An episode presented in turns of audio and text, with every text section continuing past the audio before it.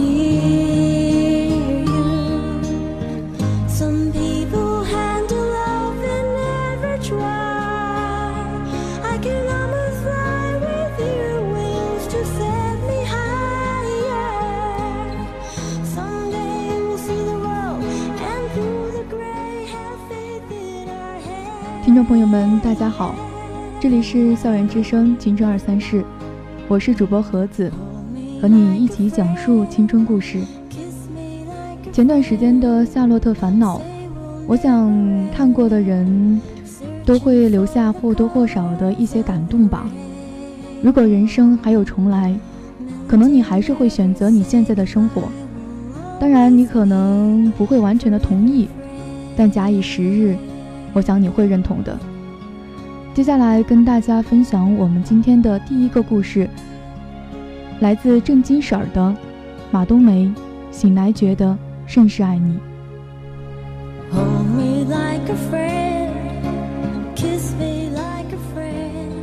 如果你有想说的青春故事，也可以编辑你的内容参与到我们的节目中来。蜻蜓网络电台搜索 VOC 广播电台，微信号搜索拼音宜宾 VOC 一零零，也可以加入到我们的 QQ 听友四群二七五幺三幺二九八，以及新浪微博 @VOC 广播电台 VOC 盒子。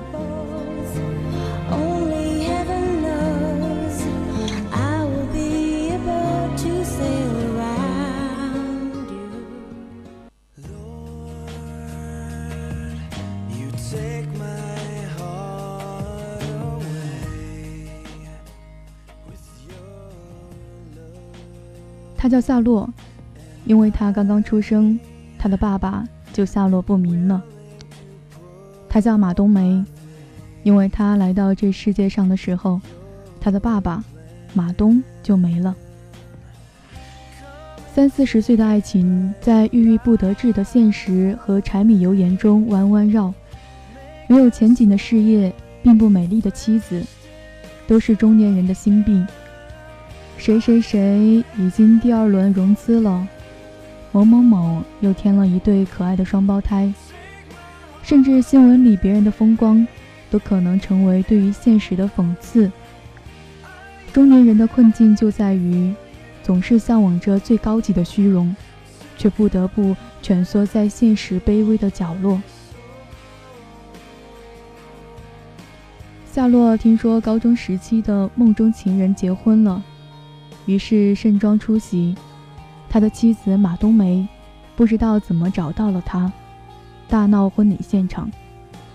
夏洛本以为最坏不过是三十多岁，梦想没有出口，却有马冬梅这样一个充满了柴火气的妻子。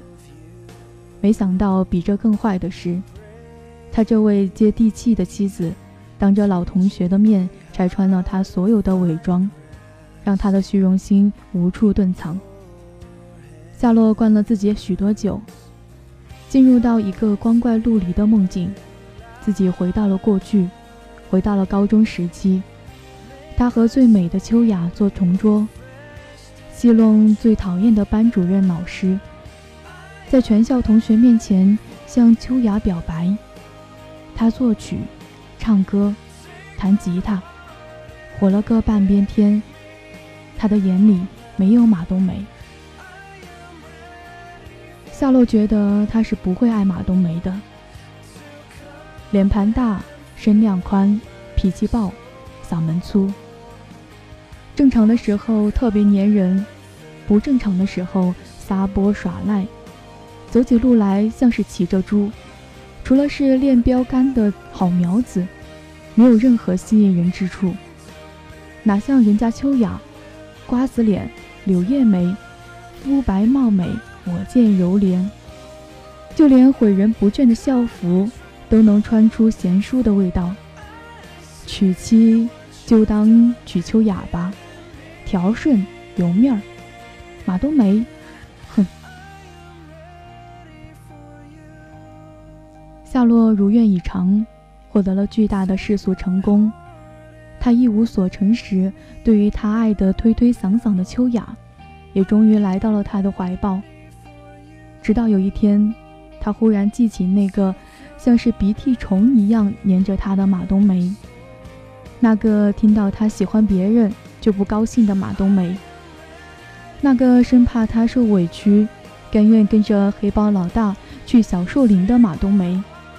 已经成为别人的妻子，已经成为大明星的夏洛去找马冬梅，他给她端出了一碗他曾经十分嫌弃、抗拒的茴香打卤面。夏洛一下子百感交集，后来跑去找她的丈夫交涉：“我把一切都给你，你把马冬梅还给我，好不好？”有人说。这一段看起来很假，怎么可以以所有的名誉、财富、运气去换一个柴火妞？我想，如果一个人对于你足够重要的时候，你也会这样去做的。朱生豪先生说得好：“我们都是这世界上无用的人，却都是对于彼此重要的人。”大内密探零零发里。有一段让人印象深刻。阿发不受皇上重用，心情郁闷地和老婆吵架。刘嘉玲说：“你怎么知道我躲在桌下？”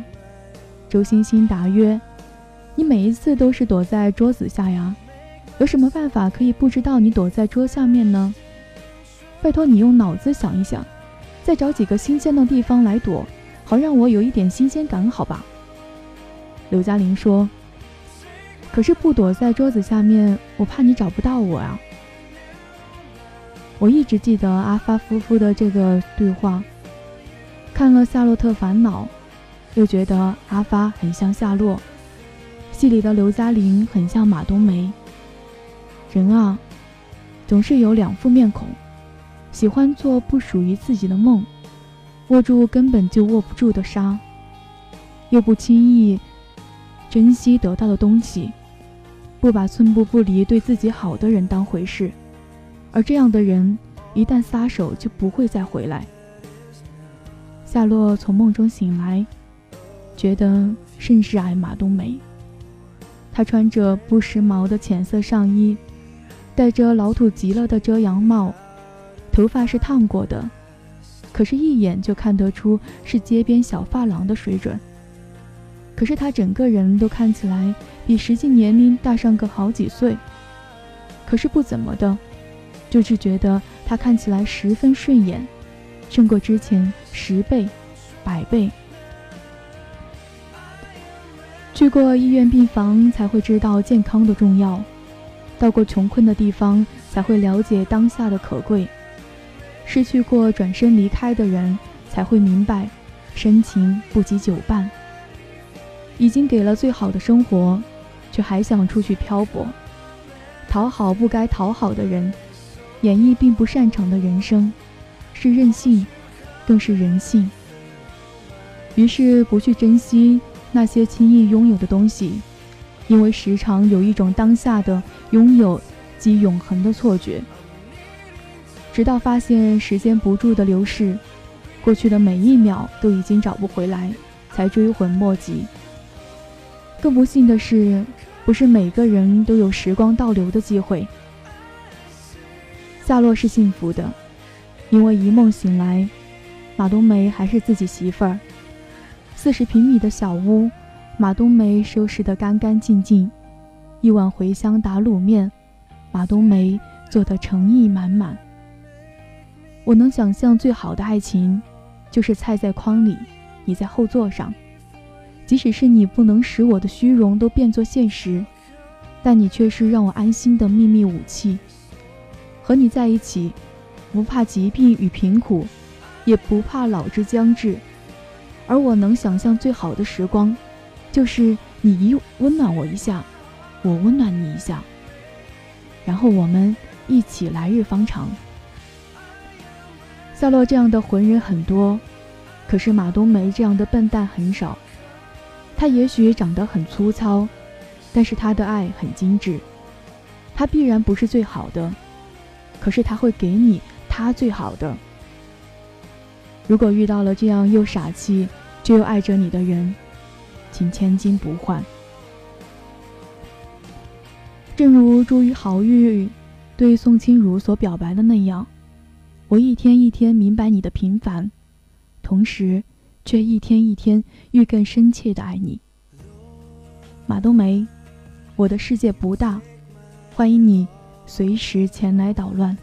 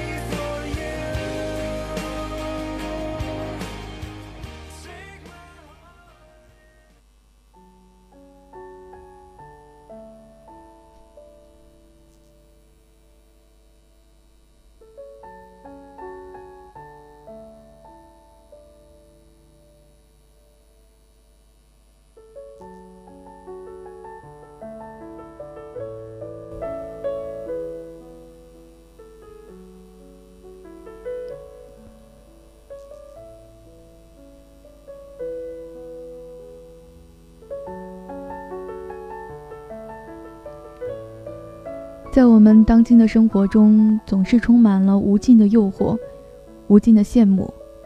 有人说，一个人最大的悲哀就是自己的脾气配不上自己的能力。我们总是壮志满满，口里侃侃而谈的是大千世界的风花雪月，自己却过着平淡如水的生活。接下来要跟大家分享今天的第二个故事。你只看到他运气好。可不知道他有多努力。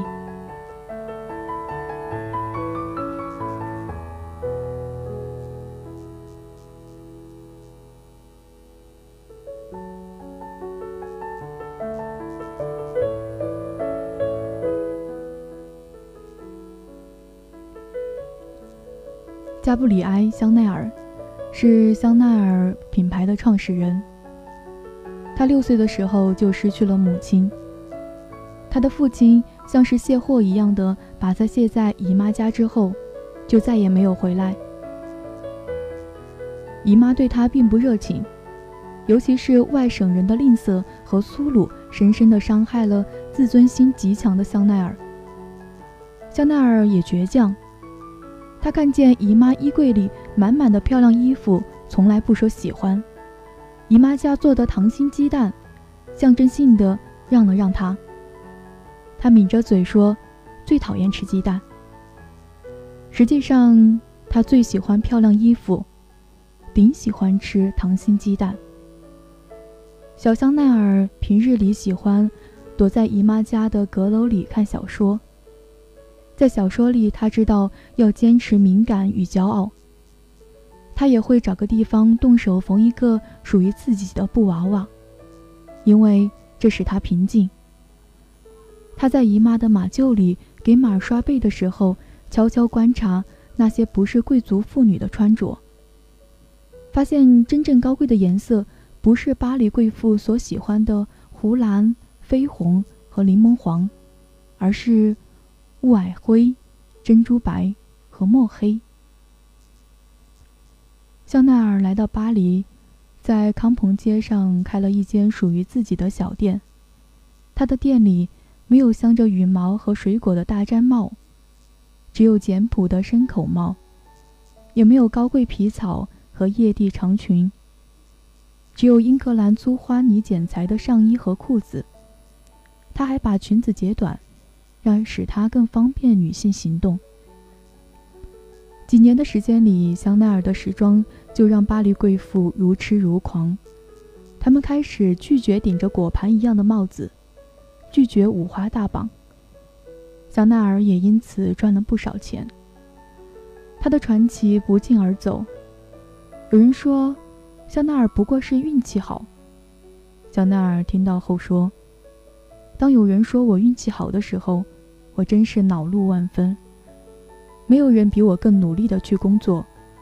有人以为不去工作，只需要挥一下模仿棒，或者是擦一下阿拉丁神灯，许个愿，便可以创造出我所创造的一切。这简直是天真的想象。香奈儿喜欢把自己形容为钢铁般的坚韧。他一生没有旷过工，也没有生过病。他每天都在不知疲倦的工作。有一天，香奈儿的助手兼裁缝奥贝尔夫人很有些忧郁地对香奈儿说：“我觉得您讨厌我。”香奈儿说：“你觉得我几点有时间讨厌你呢？”很多人以为有些人的成功不过是拥有了一盏阿拉丁神灯，而他们之所以没有一切，是因为没有阿拉丁，所以也没有奇迹出现。可是他们没有看到，这些天资聪颖的人背后非凡的努力。台湾著名女作家吴淡如一如一直很佩服林清玄，因为林清玄不仅文章写得好，而且高产，出版著作一百余本，让同行望其项背。有一次，吴淡如和林清玄同在一个电视台做节目，吴淡如到后台找他。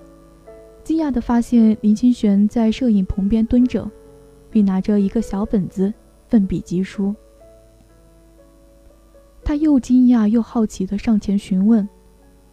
林清玄笑笑说：“我每天再忙，也会坚持写两千到三千字的文章。”吴淡如大为感叹，一是感叹都是作者，却远不如人家勤奋；二是感叹巨叹的巨匠的诞生。不是天赐的，而是自己拼出来的。所谓的天才，是在你看不到的地方努力；所谓的成功，是滴水汇入大海；所谓的运气，只不过是时时准备好自己而已。就连号称最爱玩的香港作家蔡澜也表示，自己每天不过睡眠六个小时，其余的时间都用来写作、拍电影。录节目以及和各种各样的人谈天。七十多岁的人依旧笔耕不缀。不少人都觉得，我有十八般武艺，却无奈活在紧箍咒里。那些人有什么了不起？我不过是懒得做而已。人生多么不公平，运气都被少数人瓜分。抱怨过后，打开游戏，点开淘宝。刷刷微博，等到内疚感再次袭来，已经不知今夕何夕了。我得知所谓成功人士背后的努力，反观自己，唯有羞愧而已。不努力的人，运气咋来也接不住。哲人说，如果这世界上真有奇迹，那不过是努力的另一个名字。年轻人，别嘚瑟。别犯懒，要知道，最投入、最努力的时候，运气最好。